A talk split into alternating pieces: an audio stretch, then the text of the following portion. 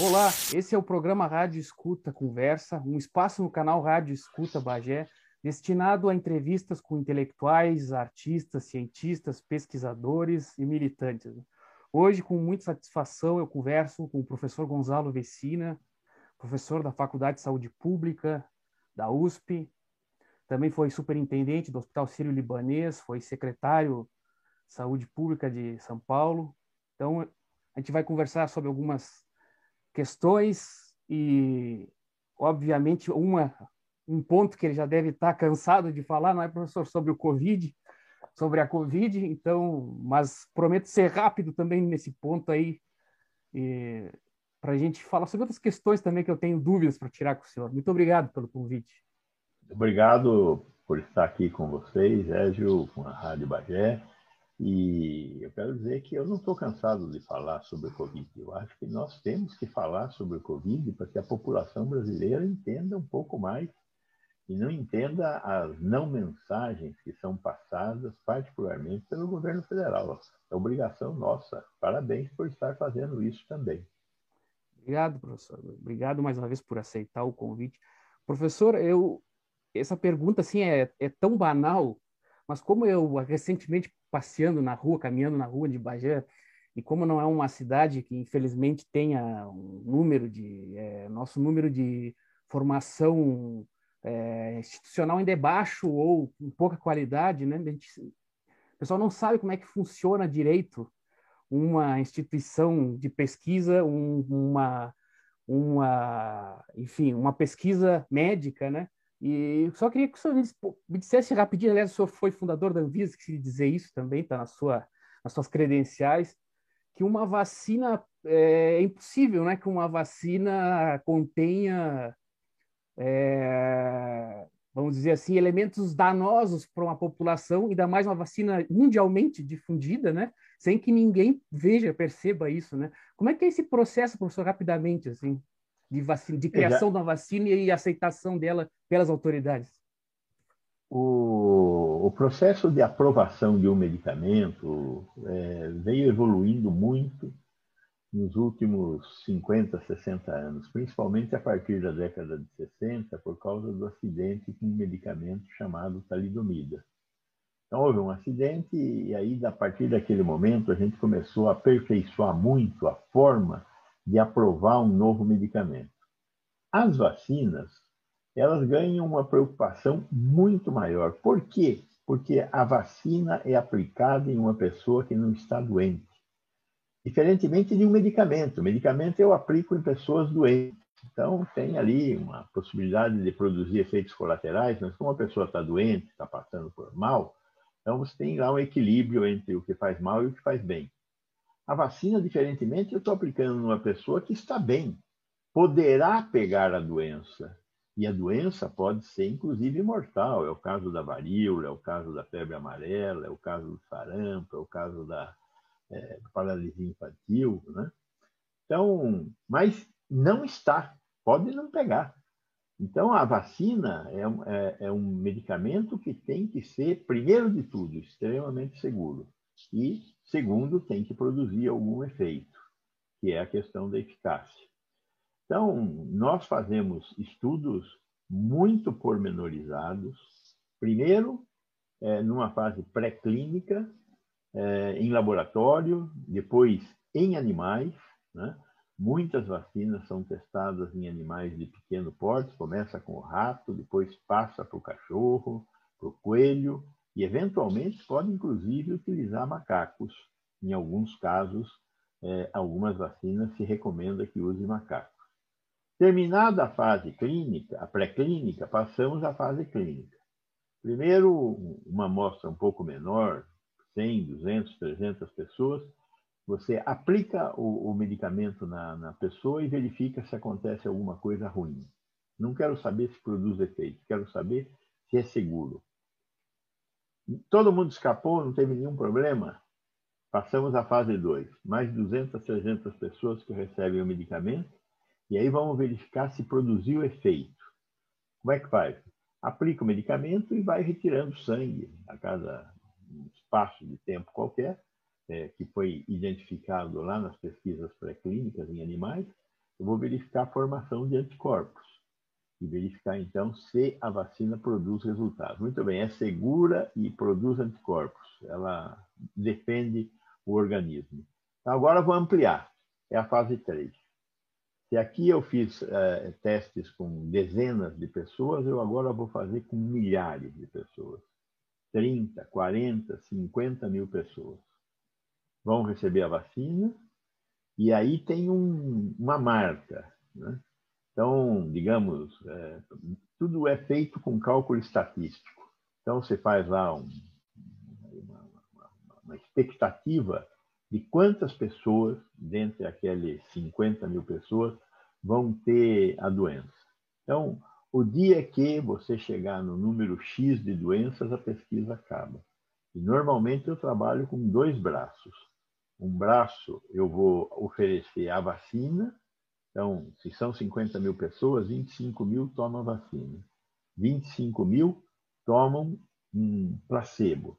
Tudo igual, é, parece, parece um medicamento, tal, mas é água destilada, no caso de uma injeção. Né? Então, você faz é, isso que a gente chama de um estudo randomizado, ou seja, você elege dois grupos ao azar, e é chamado também de duplo cego. Quem aplica o remédio não sabe o que está aplicando, quem recebe o remédio não sabe o que está recebendo. E aí você vai esperar nos dois grupos chegar ao número de casos que você estimou estatisticamente. Quando se chega ao número de casos, você abre os dados e verifica o que aconteceu nos dois grupos. E aí você vai ficar sabendo qual foi o número de efeitos colaterais, quais foram as pessoas que desenvolveram corpos e estão protegidos contra a doença. Isso é, é meticulosamente registrado. Essas, todos esses registros são recebem uma contínua auditoria externa, quer dizer, enquanto você está fazendo a pesquisa, tem auditores externos observando o que está acontecendo, de tal maneira que não exista a possibilidade de ocorrerem vieses, desvios. Nós estamos falando sempre de muito dinheiro. Uma pesquisa dessa custa 500 milhões de dólares. 500 milhões de dólares. Por isso que a BioNTech foi buscar a Pfizer, que a Universidade de Oxford foi buscar a AstraZeneca, porque não tem dinheiro para financiar isso. É muito difícil financiar uma pesquisa desse tamanho. Aqui no Brasil é um pouco mais barato. O Butantan, por exemplo, na vacina da dengue, está fazendo estudo de fase 3 já faz uns quatro anos. É um estudo que custou 360 milhões de reais para o Instituto Butantan. É, porque é mais barato tudo aqui no Brasil, mas é, o, o, preço de um, o custo de uma pesquisa dessas é sempre muito elevado e sempre com essa é, auditoria externa, verificando os dados, todos os registros, isso tudo tem que ser publicado numa revista séria, indexada, e aí é, esses dados são remetidos para as agências reguladoras, aonde você quer registrar aquele medicamento. Né? Aqui no caso a Anvisa, mas se for nos Estados Unidos o FDA, se for na Europa a Agência Europeia de Medicamento, a EMA, enfim, onde você quiser, você tem que registrar. O que, que você entrega? Você entrega toda a documentação, com todas as auditorias validando toda a documentação, e aí você vai receber é, o registro. Pode ser o registro emergencial ou pode ser o registro definitivo. Mas é, é, as agências de vigilância sanitária é que aprovam a utilização da vacina, e aí você começa o que a gente chama de fase 4. O que é a fase 4? É quando eu vou acompanhar a utilização daquele produto no mercado. Então, não são mais milhares de casos. Normalmente, nós, a partir da, da, da fase 3, nós vamos trabalhar com milhões de casos. E poderão ocorrer eventos. Veja, no caso aqui da vacina da AstraZeneca, na fase 3, não verificamos que ocorresse nada. Na fase 4, nós verificamos os eventos trombólicos né, por formação de trombos. A vacina da Pfizer, na fase 3, não verificamos nada. Na fase 4, verificamos a possibilidade de choques anafiláticos. É, com a, alguma dessas vacinas tem um problema lá de é, pericardite, enfim. Só quando eu amplio muito a base, eu consigo enxergar fenômenos que são muito limitados numa população. Então, os estudos são muito cuidadosos, é, acompanhados pelo mundo inteiro. É, eu diria, é impossível enganar num estudo desse. Aliás, uma pergunta que nos enviaram para passar para o senhor, professor, e é a respeito da, da, é, da Pfizer, né, dessa vacina da Pfizer, isso, exatamente esse ponto que o senhor colocou, uh, da miocardite, né, de, de, de desenvolvimento em miocardite em adolescentes, né, qual é o, o, o estado da, das pesquisas a respeito disso? Veja, a gente, a gente descobriu em fase 4, ou seja, um fenômeno muito raro, ocorre muito eventualmente. É, ele tem uma sintomatologia importante, é, com dor, e ele é plenamente reversível. Até agora não existe que eu tenha notícia, eu, procuro me, a, me, atualizar bastante, mas enfim, não, não, não, sou onisciente, né? é, nem sempre você consegue saber tudo. É, não teve óbitos devido à pericardite, mas é, é tratável. Né? Então, é muito raro, é muito mais provável você morrer da doença do que morrer de uma, de uma doença da pericardite provocada pela, pela vacina. É muito mais frequente você morrer de Covid-19. Então, é, o jogo que a gente faz é sempre esse, né? o, a, o trombo, a formação de trombos, é quatro pessoas por milhão de habitantes. Então, é muito pequena a probabilidade. Ah, além do que, a gente tem certos comportamentos de risco. No caso, por exemplo, da formação de trombos, o fumante tem uma probabilidade de, trombo, de ter trombos imensa, perto do que é a vacina. E nem por isso tem gente parando de fumar. Né? 10% da população brasileira fuma. Né? Professor, e o senhor que foi secretário de Saúde Pública do São Paulo, né, conhece, é um especialista em gestão do SUS também. Qual é a.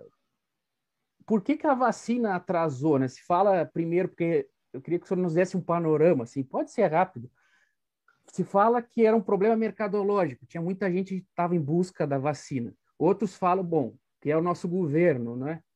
E também há o problema do subfinanciamento do SUS. Como é que, como é que a gente interpreta todo esse cenário, professor? Bom, Por que primeiro, que nós estamos ainda, ainda se vacinando? O SUS é mal financiado. Eu, se a gente tiver, se você quiser saber mais sobre isso, podemos discutir à vontade isso. Comparando o gasto per capita do Brasil com o gasto per capita do Chile ou do Uruguai, o gasto per capita do Chile e do Uruguai é maior que o nosso. Comparando o gasto per capita do SUS com o gasto per capita da iniciativa privada no Brasil, o gasto do SUS é um quarto do gasto da iniciativa privada. Então, somos subfinanciados. Agora, a vacina não é um negócio caro. Relativamente, relativamente não é um negócio caro. É, estamos falando de 10 dólares por dose, vamos, a, a vacina da AstraZeneca é 3 dólares e meio, mas vamos falar em 10 dólares, que é o, o da Coronavac, é o da, da Pfizer, é, 10 dólares per capita, nós estamos falando de 320 milhões de doses, falando de 160 milhões de brasileiros que precisam vacinar na primeira, primeira, primeira volta, duas vacinas, 320 milhões de brasileiros, é 3 bi e 200. O SUS tem um financiamento federal é, de 120 bilhões. Então, no, no caso da vacina, dinheiro nunca foi o problema. A vacina é um negócio relativamente a todos os outros gastos bastante menor. É, então, o problema não foi dinheiro, o problema foi decisão de comprar. Faltou inteligência estratégica e decisão de comprar. Porque o, o, o, o presidente foi acreditou, né? provavelmente foi levado a crer, porque ele é um capitão, um, né? saiu do, do, exército como tenente, né? aposentou, virou capitão. Então, é, não tem carreira, praticamente. Né? É, o exército nem precisa se envergonhar dele, porque é um cara muito mal formado. Né? Mas, de qualquer forma, ele, ele, ele, ele foi levado a crer, acreditou, que existe um negócio chamado imunidade de rebanho. As pessoas têm a doença e saram. Né? E aí acaba a doença. Como alguns morrem, ele inventou outra bobagem que é o tratamento precoce. Quer dizer, que não foi ele que inventou, né? Quem começou a falar disso foi um francês chamado Didier Raoult, que disse que é, esses remédios podem ser usados no tratamento precoce, o que é uma grandíssima bobagem. Mas, de certa forma, isso foi nasceu em laboratórios e tal, num outro tipo de estudo, esse que eu acabei de descrever, o estudo duplo cego randomizado, existem os estudos é, observacionais. Você observa, você dá o remédio e vê o que acontece para aquele paciente. Agora, os estudos observacionais têm uma limitação científica muito, muito grande. Né? É, não dá para acreditar num estudo observacional numa doença em que 80% das pessoas não vão parar no hospital. 80% das pessoas que têm Covid têm Covid de uma forma branda ou nem perceptível. Então, se eu tratar 100% das pessoas, 80% vão ficar boas. Então, eu vou tender a achar que o tratamento com ivermectina, com né, hidroxicloroquina funciona. Acontece que se eu tratar 100 pessoas, é, fazer um duplo cego, 100 pessoas tomam cloroquina, 100 pessoas tomam placebo, ao final nos dois grupos eu vou ter 80 pessoas salvas. Só que no grupo que tomou cloroquina eu vou ter alguns cardiopatas também que vão ter sofrido os efeitos colaterais da cloroquina no coração. E no grupo que tomou placebo, não. Né? Então, é, o, o, presidente foi levado a acreditar que A, é, deixa morrer. B, como deixa morrer alguns ficam doentes, tem que ter um tratamento, pelo menos para enganar as pessoas. Então, usa cloroquina que você se cura e não cura. Se não acredita em máscara e isolamento social, por quê? Porque o objetivo dele é aumentar o número de casos o mais rápido possível para a economia voltar ao normal, chegando na imunidade de rebanho. Foi isso que ele promoveu. E para que não corresse o risco de diminuir a velocidade de pessoas terem a doença, não pode dar vacina. Então, a ordem foi não compre vacina. O Ministério da Saúde não comprou vacina. Por nossa sorte, nós temos duas instituições no Brasil que centenariamente se preocupam com vacinas, que é o Instituto Butantan, que é do Estado de São Paulo, e a Fundação Oswaldo Cruz, que não é subordinada, é vinculada ao Ministério da Saúde. Estes órgãos foram atrás de vacina à revelia do Ministério. Fizeram acordos, assinaram contratos e aí levaram o projeto para o Ministério. O Ministério aceitou da Fiocruz e do Butantan, todo mundo lembra, quando num dia é, Pazuello falou ok, no outro dia o presidente mandou ele negar e ele veio a público falar não quero comprar vacina chinesa. E só veio voltar atrás em dezembro, janeiro de dezembro de 2020, janeiro de 2021, quando a Fiocruz disse não vamos ter vacina em janeiro e o governador do estado de São Paulo anuncia que o primeiro lote de vacina está pronto. Então aí o presidente volta atrás, Pazuello assina o contrato e a vacinação começa em janeiro. Começou aqui em São Paulo, né, começou com uma brasileira nascida em São Paulo. É...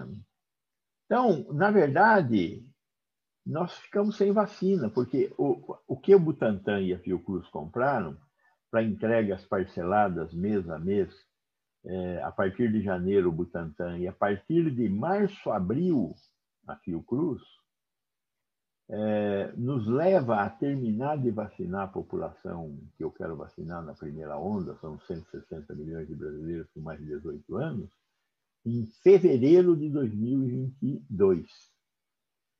Agora, nós fizemos um experimento muito. Nós fizemos dois experimentos. Um experimento em Serrana, em que nós vacinamos é, 98% da população com mais de 18 anos em Serrana. O que, que aconteceu? Caiu o, a, a mortalidade em 95%. Caiu o número de casos novos em 85%. Botucatu foi feito o mesmo estudo, só que aqui com a vacina é, da Oxford AstraZeneca. Os dados ainda não foram publicados, mas deverão ser muito semelhantes ou melhores até do que esses é, de Serrano. Então, o que, que acontece quando você vacina toda a população? Diminui barbaramente o número de mortos.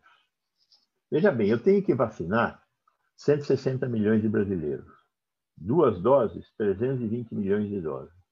O Brasil tem 38 mil salas de vacinação nas unidades básicas de saúde. Se eu fizer uma vacina a cada cinco minutos, o que é uma estupidez de tempo, em cada uma das 38 mil salas, que funcionem 8 horas por dia, 20 dias ao mês, eu vacino 70 milhões de pessoas mês.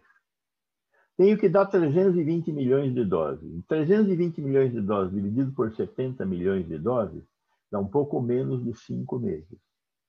Janeiro, fevereiro, março, abril, maio, eu teria vacinado toda a população brasileira. O que, que aconteceria? Eu não teria mil mortes por dia como eu estou tendo agora. A partir de maio. A partir de maio. Todo mundo que morreu a partir de maio morreu por causa da decisão do governo federal em não comprar vacina e não vacinar a população brasileira. Esta é a questão que nós não podemos deixar de lado. Então, tudo que eu supor de mortes evitáveis antes de maio é um chute. Agora, o, tudo que eu supor de mortes evitáveis a partir de maio não é um chute, é uma realidade. Realidade que Israel está vivendo, que a Inglaterra está vivendo, que os Estados Unidos estão vivendo, que o Chile está vivendo, que o Uruguai está vivendo, que a Austrália está vivendo. Professor, e esse atraso na vacina, sempre se fala muito isso, né? Que, isso, é, que o vírus, então, é, sofria mutações e, e manter uma parte da população vacinada e, e atrasar o, a, o, processo de vacinação tem seus lados danosos, né? Que lados são esses, professor? O que, que causa de, de problema efetivamente atrasar é. a vacinação ou prolongar demais ela? A natureza, ela é muito sábia. A natureza erra e quando erra, acerta. O vírus não é considerado uma forma de vida porque ele é incapaz de se reproduzir. Ele, para se reproduzir, precisa invadir uma célula. Ele invade a célula, pega o maquinário genético da célula e põe a serviço dele fazendo cópias. Quando enche a célula de cópias, a célula explode. E aquele monte de vírus vão buscar outras células e fazem a mesma coisa. E isso vai se multiplicando. É disso que nós morremos. Essa explosão de reprodução celular provoca um processo inflamatório violento. O nosso corpo vai reagir.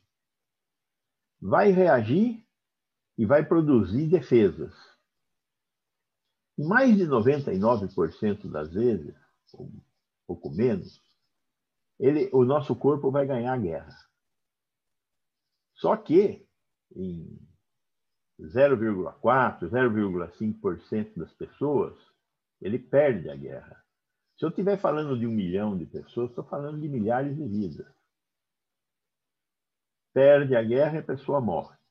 Agora, nesse processo de reprodução do vírus, ao fazer cópias, o nosso maquinário genético comete erros, não copia igual, faz erros. O que, que acontece com um vírus que nasceu com uma cópia errada? Se a cópia errada piorou o vírus, a tendência dele é desaparecer. Porque os outros vírus que foram criados com uma cópia não errada é, vão prevalecer sobre ele. Agora, se a cópia que fez, que errada que foi feita melhorou o vírus, por exemplo, o que, que é melhorar o vírus? Não é matar mais, porque o vírus, quando mata o hospedeiro, acaba a brincadeira. O bom vírus é o vírus que não mata o hospedeiro, que se reproduz e o hospedeiro continua vivo. E ele vai para outro hospedeiro, ele vai para outro hospedeiro, continua se espalhando. Então, o vírus que continua se espalhando, ele é fruto de uma mutação ou seja, de um erro que melhorou a capacidade dele invadir outras pessoas. O vírus de Manaus, que era chamado de P1 e agora é chamado de Gama, para cada pessoa infectada, ele infectava duas e meia pessoas. O vírus Delta, lá da Índia, para cada pessoa que infecta, ele infecta entre quatro e seis pessoas. Então, ele é muito mais infectante, muito mais disseminante na população. É, então, o grande problema é que todos esses vírus, até todas essas variantes até agora, elas têm uma resposta. Às vezes uma resposta um pouquinho pior, mas tem uma resposta à vacina. Ou seja, a vacina funciona. Às vezes não tão bem quanto a gente queria, cai um pouco a eficácia da vacina, mas ela responde. Então, qual a nossa preocupação? Primeiro, é, quem não foi vacinado pode sempre ter a doença. E, e pode fazer criar uma mutação ao ter a doença. E essa mutação poderá criar um dia uma resistência às vacinas. Essa é a primeira preocupação. Segunda preocupação: quem não foi vacinado tem a doença. Quem foi vacinado está protegido 100%? Não está. Não existe vacina 100% eficaz. Então, tem uma parte dos vacinados que não estão protegidos. Então, ao entrar em contato com não vacinados, poderão ser infectados pelos não vacinados. Então, é muito ruim ter uma parte da população vacinada e uma parte não vacinada. Tanto é que a recomendação é: se você está vacinado, não se misture com não vacinados. Somente, no máximo, fique, se quiser, como vacinados. Essa é a recomendação que todos os órgãos do mundo estão fazendo. Quer fazer uma festa? Faça uma festa de vacinados. Né? O Macron, lá na França, está falando isso. Olha, quem quiser ir no bar tem que mostrar o atestado de vacinação. Aí houve uma corrida para a vacinação lá na França. Né? É, mas o risco é esse, de um não vacinado transmitir para o vacinado, e o segundo risco é de, ao fazer cópias, criar uma, uma, uma, uma nova variante que seja é, pior do que a variante anterior ou até que possa resistir às vacinas. A outra pergunta que também pediram para repassar para o senhor, que, que, que, a gente vê circular bastante também ultimamente, tem a ver com, com isso, que é o fato de, da necessidade, não é? Se há, o que, que os estudos dizem a respeito, se da necessidade de ter outra vacina todos os anos, por exemplo, como a gripe, né? Como é que o que, que se sabe sobre isso ou não se sabe, né? Exatamente nesse momento, né? Porque tudo é, é muito novo, né? Veja, a gripe é uma coisa muito singular, porque nós temos mais de 200 tipos de vírus de influenza da gripe. Então, é, não dá para fazer uma vacina dos 200 tipos, até por causa das mutações. Então, Todo ano eu faço a vacina baseado nas, nas cepas que circularam no hemisfério norte. Eu pego as três cepas mais frequentes do hemisfério norte e faço uma vacina para vacinar aqui a população do hemisfério sul. As, os vírus que circularam mais aqui no hemisfério sul vão indicar cepas que vão ser colocadas na vacina do hemisfério norte no semestre seguinte. E assim esse negócio vai mudando. Então, todo ano eu tenho uma vacina da gripe nova e diferente da vacina anterior. Algumas vezes eu, eu, eu repito algumas cepas que continuaram circulando, isso tem acontecido muito com H1N1. Então, eu tenho incluído H1N1, às vezes até como uma quarta cepa para a produção das vacinas. Né? Neste momento, o Brasil está é bom que todos saibam, vocês que estão nos assistindo, nós estamos em plena campanha da gripe. 80 milhões de doses foram produzidas. A vacina da gripe reduz a mortalidade em velhos, crianças, grávidas e profissionais de saúde.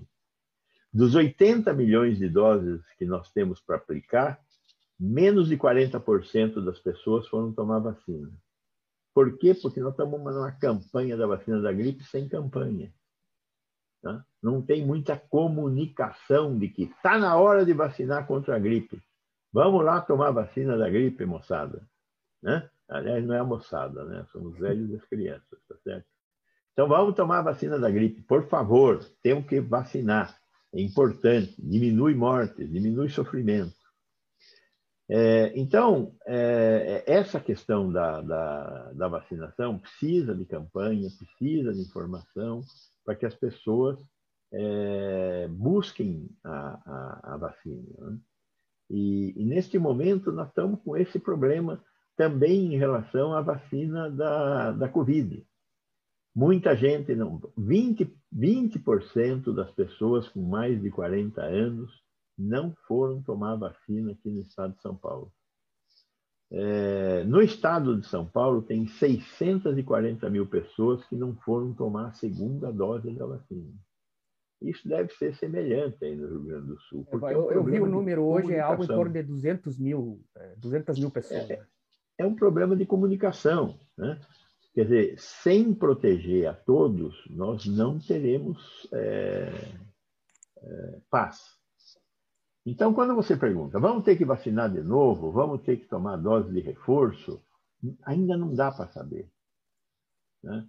É, vai ter que vacinar todo ano? Não sei se vai ter. Vamos supor que a, a, imunidade conferida pelas vacinas seja uma imunidade passageira, como é a da vacina da gripe. Vamos supor que precisa de um terceiro reforço. Tudo isso a gente vai ficar sabendo na medida que for vivendo. Então, os estudos estão sendo feitos, é, estão indicando caminhos, e nós vamos aprender os caminhos indicados pelo conhecimento científico.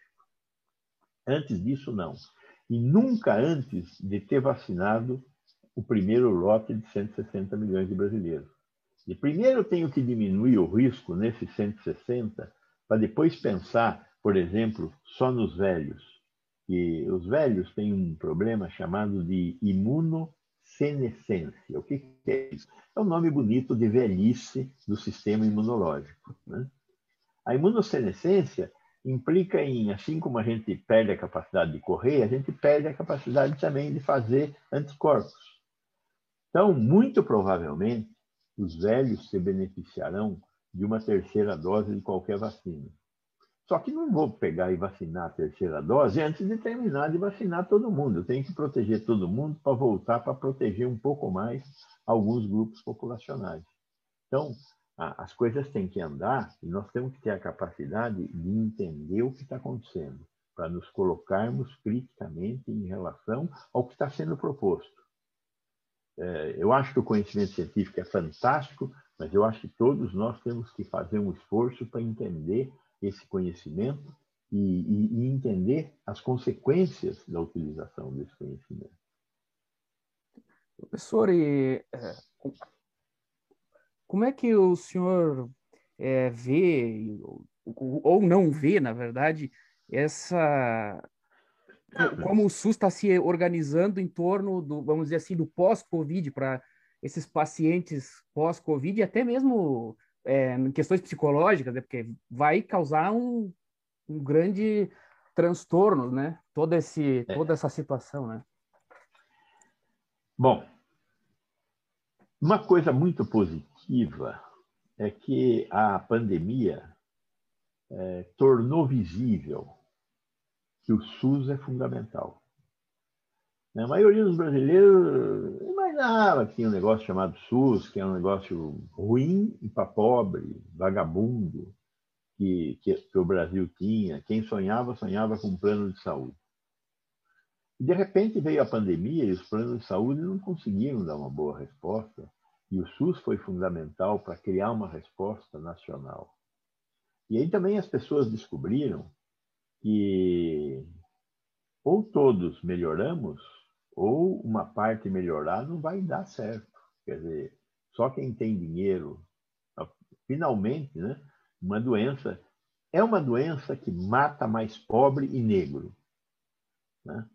Por quê? Porque os pobres e os negros têm menos acesso à comida, têm menos acesso a, a remédio, têm menos acesso à vacina. Quando nós terminamos de vacinar a faixa de até 70 anos para cima, nós fomos olhar lá o que tínhamos vacinado, 82% dos vacinados de 70 anos para mais eram brancos. Por quê? Porque não tem preto velho. Eles morrem antes. Né? A, a, sociedade mata os negros antes. E não é porque são negros, é porque são pobres. A pobreza mata. Por que a pobreza mata? Porque a pobreza exige que as pessoas saiam atrás de dinheiro todos os, de comida todos os dias. Sair atrás de comida significa encontrar o vírus, pegar a doença e morrer. Uma parte morre. Então, motorista de ônibus, é, trabalhadores que têm que ir todo dia trabalhar e pegar transporte coletivo, é esse povo que está morrendo. Quem pode ficar em casa, fazer home office, está morrendo muito menos. É óbvio que está morrendo muito menos. Então, nós temos que entender que SUS é importante e, e tão importante, ou mais importante que o SUS, é combater o principal cancro, a principal doença desse país, que é a desigualdade social. E não tem outro jeito de combater a desigualdade social senão distribuindo renda. Não adianta ensinar a pescar, tem que distribuir dinheiro. Ensina a pescar também, mas tem que distribuir dinheiro. É Bolsa Família, é auxílio emergencial, não tem outro jeito, não, não teve outro jeito nos países que conseguiram criar uma, uma igualdade social um pouco melhor. Todos os que conseguiram criar uma situação maior de igualdade social. Então, o SUS é um dos instrumentos de construção de igualdade social. Agora, ele precisa ser melhorado do ponto de vista do financiamento. Este ano, o SUS está recebendo 40 bilhões de reais a menos do que o ano passado porque no ano passado nós tivemos o orçamento emergencial e este ano não tem mais emergência sanitária né, na cabeça dos nossos políticos que nós escolhemos e elegemos. Então, cortaram 40 bilhões de reais do SUS. Precisamos organizar melhor o SUS. O SUS precisa de melhor gestão, eu não tenho dúvida disso. Temos que aumentar a eficiência do SUS. Mas temos que mexer na questão da eficiência da administração pública brasileira, que é um grande problema. Né? Temos que melhorar a forma de organizar o SUS nos municípios e nos estados. É, temos que melhorar a formação de pessoas, de médicos que estão sendo muito mal formados. Temos que melhorar a capacidade de criar ciência, tecnologia e produtos de interesse para a saúde no, no país. Um país com 210 milhões de habitantes tem mercado para produzir qualquer coisa, mas nós temos que fazer uma aposta na ciência e tecnologia. Este governo nega a ciência e tecnologia. O orçamento do Ministério da Ciência e Tecnologia e do Ministério da Educação foi dividido por 10. Né? Então, é, a, a, os reitores das universidades federais estão sendo indicados na base do dedo e não da escolha das comunidades acadêmicas, que é o que vinha dando certo. Então, nós temos um monte de lições de casa para fazer, dependendo do nosso comportamento em 2022, e se nós conseguirmos resistir à probabilidade de um golpe de Estado que está sendo orquestrado no governo federal. Eu vi que o senhor é, escreveu recentemente com outros autores um artigo a respeito da resiliência do SUS, não é, professor? Quais são as conclusões, Sim. as análises assim, dos documentos mais recentes desse, desse trabalho? É, as conclusões são essas, que nós temos que melhorar o financiamento, melhorar a gestão, é, fazer Qual alterações... é o problema do financiamento do SUS, professor? O que, que é falta de dinheiro, só para deixar claro para todo mundo. Sempre falta faltou, né? Sempre quis isso, né? Falta dinheiro. Veja, o Brasil, o gasto em saúde pública no Brasil é 4,4% do produto interno bruto. Qualquer país, não, não os países que gastam muito, o gasto médio dos países da comunidade europeia é de 10% do PIB. Nós estamos com 4,4% do PIB. Nós gastamos muito pouco. Agora, além de gastar pouco, então tem que pôr mais dinheiro no SUS. O SUS hoje está colocando R$ 1.400 per capita ano na função saúde. A iniciativa privada, os planos de saúde, põem R$ 4.800 per capita ano. 4.800 versus 1.400. Ou seja, isto aqui é uma demonstração cabal de que o SUS está absolutamente subfinanciado. E temos que lembrar que quem tem plano de saúde consome vigilância sanitária do SUS, consome vigilância epidemiológica do SUS, consome transplante do SUS. 95, 25% da população tem plano de saúde, 95% dos transplantes feitos no Brasil são feitos pelo SUS. 100% dos gastos com medicamentos de alta tecnologia são pagos pelo SUS. 100% dos hemofílicos recebem remédio do SUS. Então, o SUS não é só para rico, não é só para pobre, atende os ricos também. Então, nós temos que é, é, melhorar o financiamento do SUS. Precisa melhorar a eficiência, não há dúvida. Ah, e a corrupção? A corrupção não é um mal do SUS. A corrupção é um mal do Brasil. Não me venham dizer que tem corrupção no SUS como essa que está acontecendo no Ministério da Saúde e não tem corrupção nos outros setores. Tem corrupção em tudo quanto é lugar desta sociedade, onde a marca é a impunidade. Né? Uma, uma, sociedade que tem a, a segunda maior população carcerária do mundo e que, no entanto, só tem negro e pobre preso. Desculpa. Então, temos muito que mexer nessa questão da impunidade. Né? Então, temos que melhorar o financiamento, melhorar a eficiência do uso do dinheiro, é, diminuir a corrupção, não só no Ministério da Saúde, não só na saúde, mas na administração pública brasileira. Temos que melhorar a, a, a forma de fazer assistência à saúde também. Os municípios têm que se integrar mais com os estados. O, o, o SUS foi desenvolvido à sombra de uma constituição municipalista. E nós temos que conseguir integrar melhor os serviços é, prestados pelos municípios com os serviços prestados pelos estados. Então, esses três são os problemas mais importantes que nós temos e que nesses artigos aí a gente tem discutido. Tem a questão da formação de recursos humanos, tem a questão da ciência e tecnologia, tem a questão do controle social, que é muito importante, que nós temos que dar muita importância ao controle social. O controle social tem uma visão importante sobre o funcionamento da saúde. Então, são caminhos que nós temos que trilhar no curto espaço de tempo. Eu espero, a partir de 2022, estarmos trilhando esse caminho, porque com este governo, esqueça, não tem Ministério da Saúde, não tem Ministério da Educação, não tem Ministério da Ciência e Tecnologia, não tem não tem nada. É uniformemente horrível esse governo. Professor, uma. É interessante o senhor tocar nesse ponto, porque também foi uma coisa que me chama a atenção. O senhor é professor de um curso né, de saúde. É... Qual é o problema da formação dos médicos? Né? A gente ouve muito, muito é, a gente ouve muita reclamação a respeito dos médicos, principalmente enfim, quando a gente está em lugares que não tem uma variedade muito grande, como o interior do Rio Grande do Sul, né? E, isso é perceptível para quem está na universidade ensinando, quer dizer, tem uma...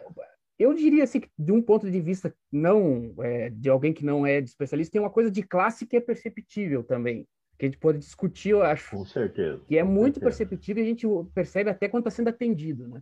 E o que, que o senhor tem a dizer sobre isso, professor? Veja, o Brasil nos últimos anos teve uma, um crescimento muito grande dos cursos médicos. Né? Saímos de uns 200 cursos médicos para 350 cursos médicos. O Brasil hoje é o país do mundo que tem mais faculdades de medicina. Boa parte dessas faculdades de medicina tem péssimas condições para funcionar. Não tem hospitais de escola, não tem onde os alunos aprenderem por um lado.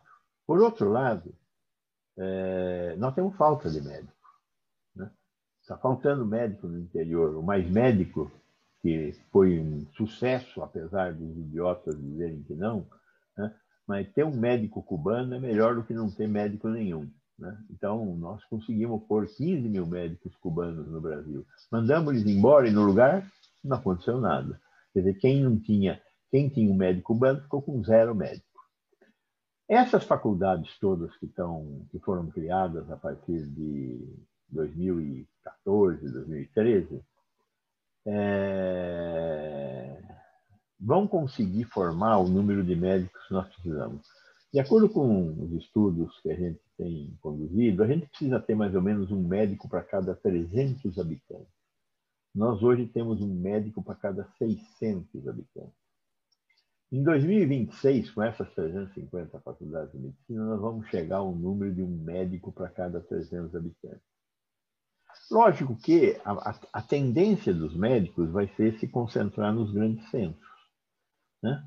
E provavelmente muito médico vai vender pipoca, né? porque não vai ter o que fazer. Né? Hoje o médico é uma, é uma, uma, categoria que tem pleno emprego.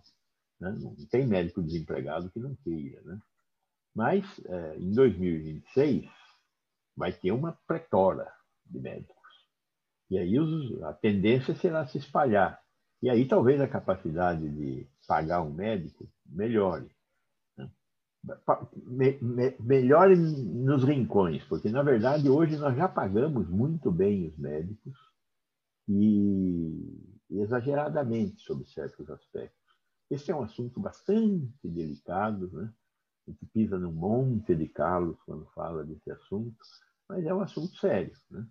Um médico na, em Barcelona, na Espanha, para trabalhar na atenção primária, na periferia de Barcelona, ganha 5 mil euros. Não é grande coisa, mas ele consegue ter uma boa vida. Uma enfermeira em Barcelona ganha 3.500 euros, ou seja, um salário próximo. Um médico na periferia de São Paulo, para trabalhar 40 horas por semana, ganha 25 mil reais. Enfermeira ganha 4 mil. O que está errado? O salário do médico ou da enfermeira? Eu não vou responder. Essa é uma pergunta para a gente pensar. Né? E o que, que vai acontecer? Eu, para conseguir levar um médico para a periferia de São Paulo, tenho que pagar 25 mil. Que, que vai acontecer quando nós tivermos é, um médico para cada 300 habitantes? É, hoje o médico é muito caro para o SUS, que recebe R$ 1.400 per capita ano. Então tem um monte de coisas que vão ter que se reacomodar. Aí sobra uma pergunta que não quer calar. E a qualidade desse médico? Veja bem, é, a maioria das empresas de bom porte, ela capacita seus trabalhadores.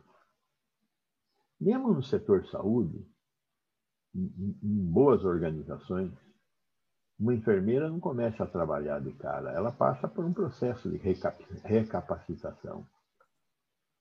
As universidades não formam o que nós precisamos o trabalho tem que reformular as pessoas que nós vamos colocar para trabalhar. E o médico não é uma exceção a isso. Então, a qualidade dos médicos que você menciona dependerá da qualidade das organizações que nós tivermos. E a qualidade das organizações que nós tivermos vai depender dos seus clientes da capacidade dos seus clientes se colocarem perante o produto que está sendo entregue. Algum dia, além de aprender a votar, nós vamos aprender também a avaliar os serviços que estão sendo colocados à nossa disposição. Eu tenho a minha experiência, por exemplo, de gestor municipal, já tenho mais de 40 anos de gestão. É, no SUS, eu tenho tido surpresas muito agradáveis ao me relacionar com o povo. O povo que, por exemplo, faz parte dos conselhos gestores, conselho gestor no Conselho Nacional de Saúde, nos conselhos estaduais de saúde, nos conselhos municipais de saúde. Aqui em São Paulo nós tivemos uma experiência muito boa de ter conselhos locais nas nos hospitais, nas unidades básicas de saúde. O povo é, e este é um dos, dos, dos, dos, das diretrizes importantes de implantação do SUS, a questão do controle social. É, é difícil? É difícil, mas é muito positiva. Eu acho que a sociedade brasileira tem que é, evoluir nesse processo de civilização. E o processo de civilização inclui necessariamente dar voz ao povo. Dar voz ao povo significa escutar o povo, né? coisa que nós não fazemos. O que é humanização? Humanização não é nada mais, nada menos do que escuta. Escuta e valorização dessa escuta. Nós temos que conseguir fazer isso. Parte disso vai ser fruto de quem demanda, mas nós também vamos ter que ter capacidade de escutar, nós profissionais de saúde. Professor, só para. O senhor acha que há, há um problema, vamos dizer assim, curricular também na formação? Que ajudaria, alguma alteração curricular ajudaria nesse problema? Veja, tudo que vem para o bem ajuda. Então, se você me fala, eu vou melhorar o currículo, eu falo, olha, parabéns, que legal, melhore o currículo, tá certo? Então, não vou discutir. Agora, é, se não melhorar o currículo, eu garanto para você que o cara não vai conseguir trabalhar. E aí, então, quem tem que melhorar o cara é o serviço, é a Secretaria da Saúde, é o hospital, é o ambulatório, entendeu? Mas tem como fazer isso. Agora, se melhorar o currículo, está melhor ainda. Só não acredito que isso vai acontecer assim, desse jeito. Tá sim, sim. É, mas isso a gente está falando aqui dos médicos, mas parece ser uma dinâmica geral, professor. Sem dúvida. É, sou formado em letras e a gente também vê todos esses problemas. Assim. É. Sim, é, é, é, é óbvio. E nada mais importante do que reconhecer o óbvio. Professor, o que eu queria também lhe perguntar é esse interesse por, saindo um pouco do, do tema específico, né, como eu tinha lhe dito no convite, é, esse interesse por, pela, pela saúde pública, o senhor vem para o debate público, mostra o rosto, é, se coloca, tem uma posição política que não é tão comum assim, né? É, entre os médicos, pelo menos, né? Veja, é, é, é, eu resolvi assumir isso nesse governo por causa da crise sanitária. Eu acho que nós temos que nos expor. Dizer, existe muita coisa errada acontecendo, e como é que a gente faz para diminuir as coisas erradas e fazer as coisas certas acontecerem? Eu tomei uma decisão. Nesse negócio de não poder ir trabalhar porque sou idoso, faço parte do grupo de risco, estou dando minhas aulas todas à distância, eu resolvi assumir um. Eu, eu, eu, gosto de dar aula, eu sei que eu dou boas aulas, eu, eu quero, quero comunicar aquilo que eu sei também para outros públicos. É, não é difícil fazer isso. E é lógico, envolve algum risco, recebo um monte de mensagens estrambelhadas aí de, de, de, de dessas é, é, negócio social aí, das, das mídias sociais aí. Uma outra coisa que nós não aprendemos a trabalhar com as mídias sociais. As mídias sociais, né? É, eu, eu fico, eu fico terrivelmente preocupado quando vejo o Congresso brasileiro tratando as mídias sociais na linha de proibir.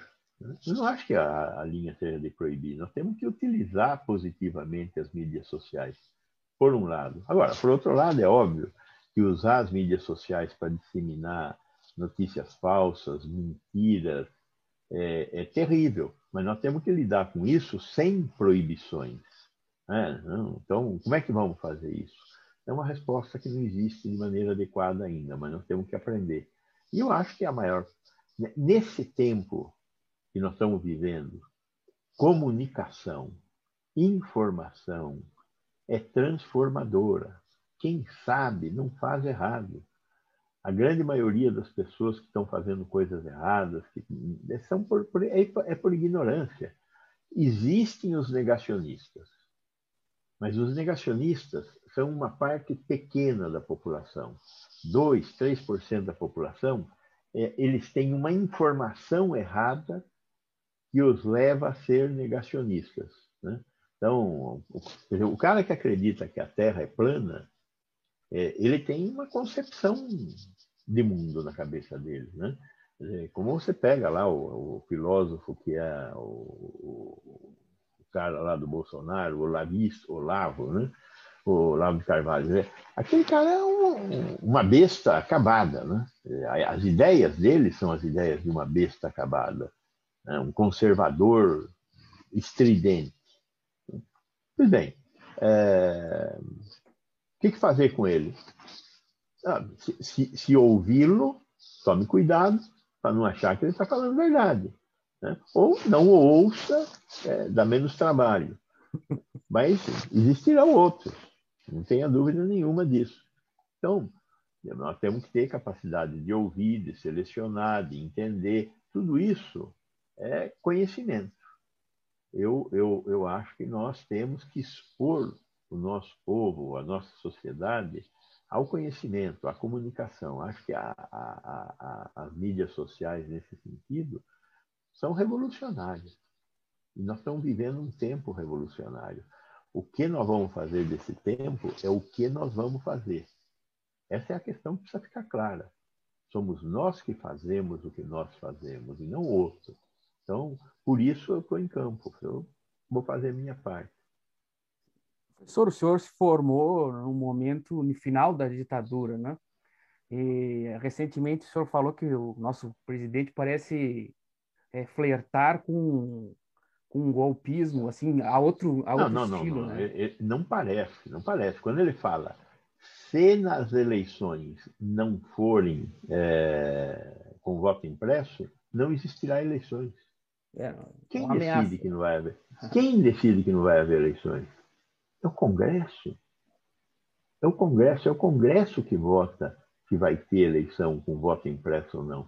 Ele falar isso é golpe. O, o, o ministro da Defesa vir a público e falar que se não tiver voto impresso não vai ter eleição é um golpe de um subordinado muito mais grave. O ministro da Aeronáutica veio a público e falou a mesma coisa. O único ministro das Forças Armadas que até agora não saiu a público foi o do Exército. Agora, os outros estão comprometidos com uma política golpista. Eu vi o que foi a ditadura. Eu vi as mortes de jovens como eu na época, porque defendiam a liberdade democrática. Eu fui na missa de muitos, muitas pessoas que foram mortas pela ditadura. Eu conheço e conheci muitas pessoas que foram torturadas nos porões da ditadura. Eu conheci Sérgio Paranhos Fleury. Eu conheci o, Coronel Erasmo. Eu não conheci, mas vi o trabalho do Ustra. Eu não quero aquilo de novo. Eu vou lutar com todas as minhas forças. E se houver uma ditadura, é, desta vez eu não vou ficar parado como fiquei da primeira. Eu já não tenho mais idade para aguentar outro é, 30 anos pela frente. Então, temos que sair às ruas, temos que colocar a posição dos brasileiros contra a hipótese autoritária de um golpe de Estado. Não, não tem cabimento. Neste tempo, no século XXI, a única forma de governo aceitável é uma democracia. Ela pode ser semipresidencialista, parlamentarista, presidencialista, isso podemos discutir, mas tem que ser uma democracia. Né? É, eu também não estou mais brigando pela ditadura do proletariado como já briguei. Eu, eu também fiz concessões. Agora estamos brigando por uma democracia num país é, capitalista, num país capitalista mesmo. É no capitalismo que nós vamos ter que construir essa democracia. Mais difícil, eu acho, mas vamos ter que fazer isso. Professor, e a, a, falando nisso, qual é o risco que o SUS corre com esse pessoal? Porque já parecia correr um risco antes. Aliás, o senhor está em São Paulo, que tem o PSDB, né? O PSDB é. sempre tem aquele discurso de é, é, o, o privado é melhor, melhor do que o SUS, né? Qual é o risco dessa turma toda se juntar e deixando morrer por inanição o SUS? Veja, eu não acho que isso vai acontecer. Não a nossa. Eu, eu acho que o que nós temos que deixar é desses extremismos, entende? É, nós somos um país capitalista. Infelizmente ou felizmente, somos um país capitalista. É, a iniciativa privada não é feia. A iniciativa privada só não é controlada. Se nós tivermos como regular as atividades realizadas pela iniciativa privada, aí é possível A Anvisa é um exemplo de que é possível ter a regulação da iniciativa privada por é, instrumentos de Estado adequadamente preparados para isso. Agora, a, a, a questão é que o jogo de pesos e contrapesos é fruto de civilização. Quer dizer, conseguir montar esse equilíbrio tão complicado entre judiciário, legislativo e executivo, é, com órgãos de governo e órgãos de Estado, como é o caso das agências reguladoras, é, isto exige civilização e um conhecimento que o Brasil e os brasileiros têm que criar. Mas eu acho que nós somos capazes de fazer isso. Então, eu não acho que a negação da iniciativa privada esteja é, equilibrada com a negação da presença do Estado. Nem muito Estado, nem pouco Estado. Eu preciso de Estado. Não existe sociedade sem gestão do Estado. Agora, como nós vamos montar a, a, gestão do Estado? Como nós vamos fazer para aumentar a eficiência do Estado? Nós precisamos da iniciativa privada. Né? Eu, não, eu não tenho nada contra gestão de estradas de rodagem pela iniciativa privada. Ah, mas eles é, enriquecem a custa. É, tudo bem, vamos ver o que, que é pior, o que é. Dá para fazer, eu quero discutir isso a céu aberto. Eu quero discutir a presença da iniciativa privada na, na, gestão da sociedade a céu aberto. Eu sou um pouco, é, sou um pouco não, sou muito criticado à esquerda por causa que eu tenho uma posição mais aberta em relação à iniciativa privada. Mas eu quero uma iniciativa privada regulada. E isso eu acho que pode ser muito positivo. Então, tem um caminho do meio que nós podemos construir se nós quisermos e se nós soubermos. Professor, e, é, qual é a sua posição sobre esses, os atos aí contra o Bolsonaro? O senhor é a favor?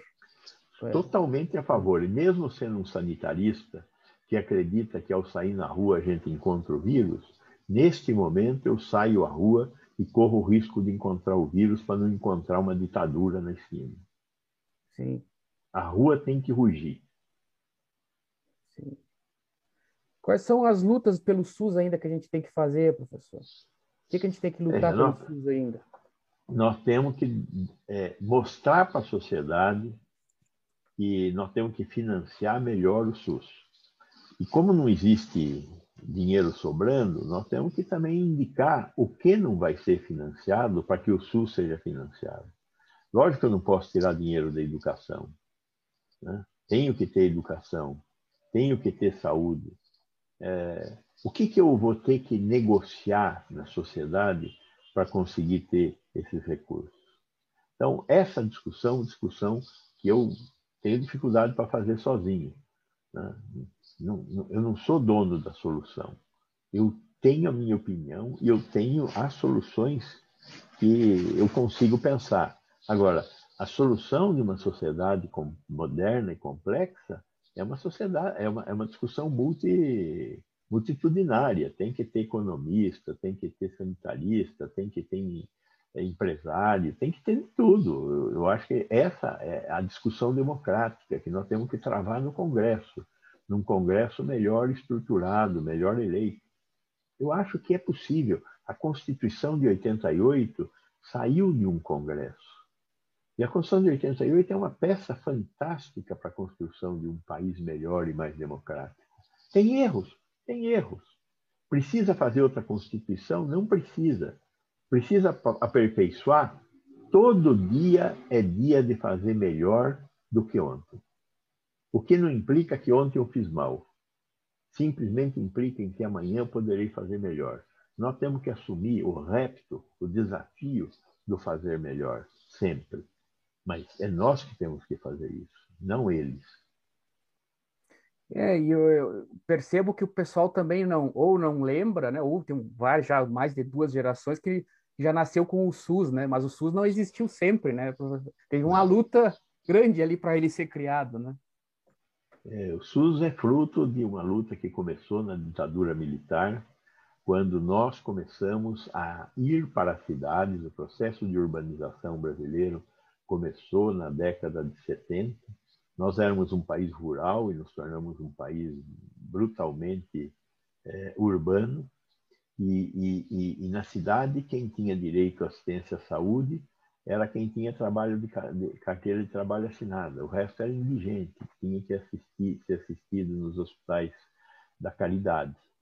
Então, o SUS veio para dizer não tem mais caridade. Política pública se financia com recursos públicos e não com a caridade. Direitos não podem ser financiados com a caridade, têm que ser financiados com recursos públicos. Basicamente, é essa transformação que nós fizemos a partir de 1990, com a promulgação da Lei 8080, que é a lei da, da criação do SUS. Né? E fizemos isso olhando para o modelo inglês, que é para o qual a Espanha olha, Portugal olha, Itália olha, é, a Noruega, a Suécia, a Finlândia olham, é o modelo inglês. Canadá, Austrália. Né? É, ainda existem países que olham para o modelo que nós tínhamos aqui no Brasil, que era o modelo bismarckiano da Seguridade Social, modelo francês, modelo alemão. São, são, são... E aqui os nossos irmãos, todos eles, têm um modelo tipo é, Seguridade Social, Uruguai, Argentina, é, Colômbia, Venezuela, México. O Chile tem um, um, um, modelo um pouco diferente. Mas, de qualquer forma, é, nós temos um modelo interessante, estamos no bom caminho, mas nós temos que fortalecer o SUS. E, e com, com, esses, é, essas traves que eu, que eu, que eu coloquei, né? financiamento, gestão e o modelo assistencial propriamente dito. Né? Mas tem um caminho. Eu estou muito confiante nisso. E eu farei minha parte enquanto estiver vivo. Que bom, professor. Bom ouvir palavras otimistas também. professor, só para não encaminhar, a gente sempre pergunta para os nossos convidados assim que filmes, música e livros fizeram o imaginário deles ou fazem atualmente, enfim, pode ser lá atrás que eu nunca vi ninguém me perguntar por que, o senhor fez medicina, por exemplo. Fiquei curioso. É, eu, eu, fiz medicina porque o meu tio, o irmão mais novo de meu pai, eram quatro irmãos, um deles apenas estudou, os outros só tinham primário, como meu pai só tinha primário. Meu pai era um padeiro. E, e eu, olhando, olhando o exemplo do meu tio, que virou médico, resolvi fazer medicina e lutei para fazer medicina.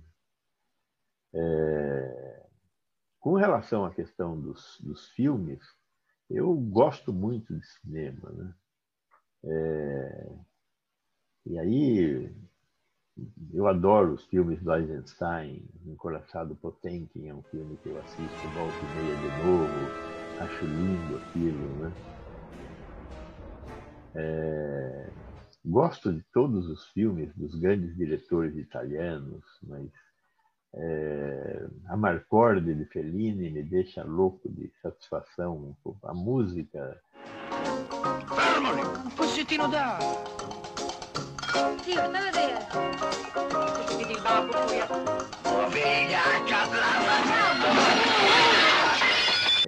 Fantástica. É, o, o, o, o, autor, agora me foge o nome do autor do, das músicas é, do, do do filme do Fellini aí. O Nino Rota? Gosto muito. Nino Rota, que fantástico, uma delícia, né? É, o espanhol Almodóvar acho fantástico também. O, o, o, o Coppola com Apocalipse Now é um filme fantástico, precisa ser assistido e reassistido. This is the end beautiful friend.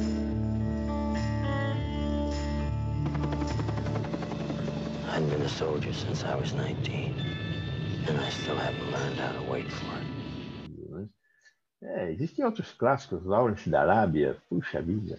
É, esse filme as pessoas hoje não sabem mais o que é, mas é lindo de ver como é que foi construído é, o moderno mundo árabe. Né?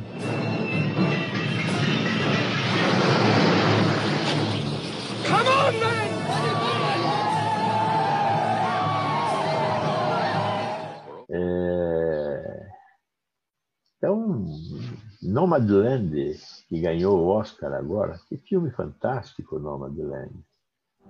You are one of those lucky people that can travel anywhere. Yes, ma'am. And they sometimes call you nomads. Então, eu sou um cinéfilo é, de, de, carteirinha. E os franceses, professor, quem é que o senhor gostava ah, dos franceses? sim, sim, também gosto dos franceses, claro, não há como. É, Fahrenheit 451, é, que eu não lembro o nome do, do, do, do diretor também. Truffaut. Agora, Truffaut, Truffaut, né? o, o, o, mais famoso deles lá, o, a cabeça de velho vai ficando uma Godard. merda. Você perguntou, Godard, você, você perguntou de sopetão, não tinha me preparado para responder, né? Encurralado, são filmes fantásticos, né? Eu, eu, eu, ano retrasado, fiz um curso com, um, é, com o crítico de cinema da, da Folha de São Paulo, e é um curso de um ano, é, aulas toda semana.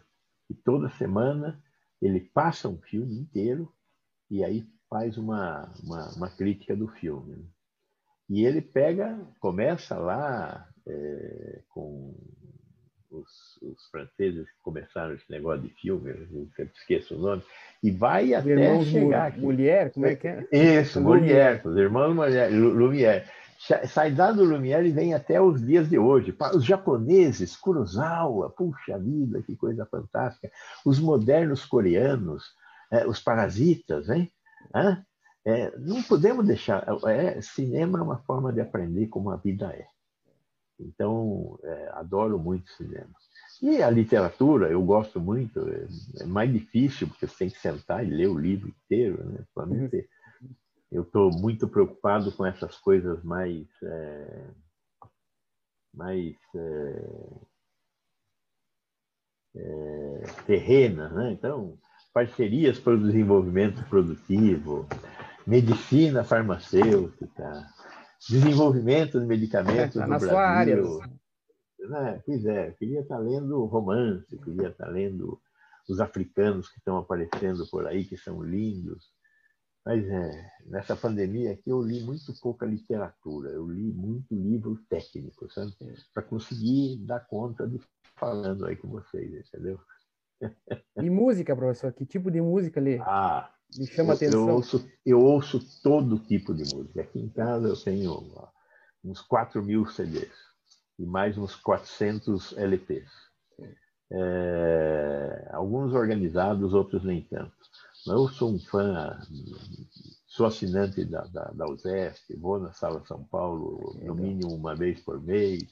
Mesmo agora na pandemia, tem dado umas fugidinhas para ir na Sala São Paulo, tem protocolo lá de cuidados. Mas eu gosto de música sertaneja, eu gosto é, de rock, eu gosto. É, heavy metal às vezes me dá, essa música pancada, né? Assim, me enche um pouco o saco porque me, me estragam os tímpanos, mas de resto, a música argentina, a música mundial, eu, eu, eu adoro. Gosto muito desses é, é, esses caras que trabalham com, com, com, o conhecimento do povo, né? Como o nosso é, Vila Lobos fez com a música é, de raiz, com a música do povo, transformou aquilo em uma baquianas brasileiras, por exemplo. Né? Então, é, tem muitos né, autores como, como, como esse em todas as, né, as, as, é, países você tem gente que trabalhou com, com, com o conhecimento popular. Gosto muito de ouvir esses, esses grandes autores. Ah, professor, E- obrigado. O tempo todo. Vale. Lhe interrompi, lhe interrompi. Não pode terminar. Não, não, é- é que eu não lembro o nome dos caras que eu queria falar agora. mas, então, Não, eu queria lhe agradecer por, pela gentileza em aceitar o convite e conversar conosco. Eu sei que você tem uma atividade daqui a pouco e não quero também é, agora às amarrando. 8 horas, já começou. Eu preciso, eu Então preciso tá, entrar nela agora. Então tá, professor, obrigado, viu? Tá bom? Muito obrigado, Obrigadão. sempre às ordens, querendo bater outro papo. Só às vezes me avise dessa coisa assim, porque aí eu faço uma listinha. Tá, não, vamos fazer fazer um outro papo, tá sim. bom? É, brigadão, e se senhor precisando de alguma coisa aqui do Pampa Gaúcho, avisa que a gente manda. Tá bom, obrigado, mais, grande boa noite. abraço. Tchau, tchau. Tchau.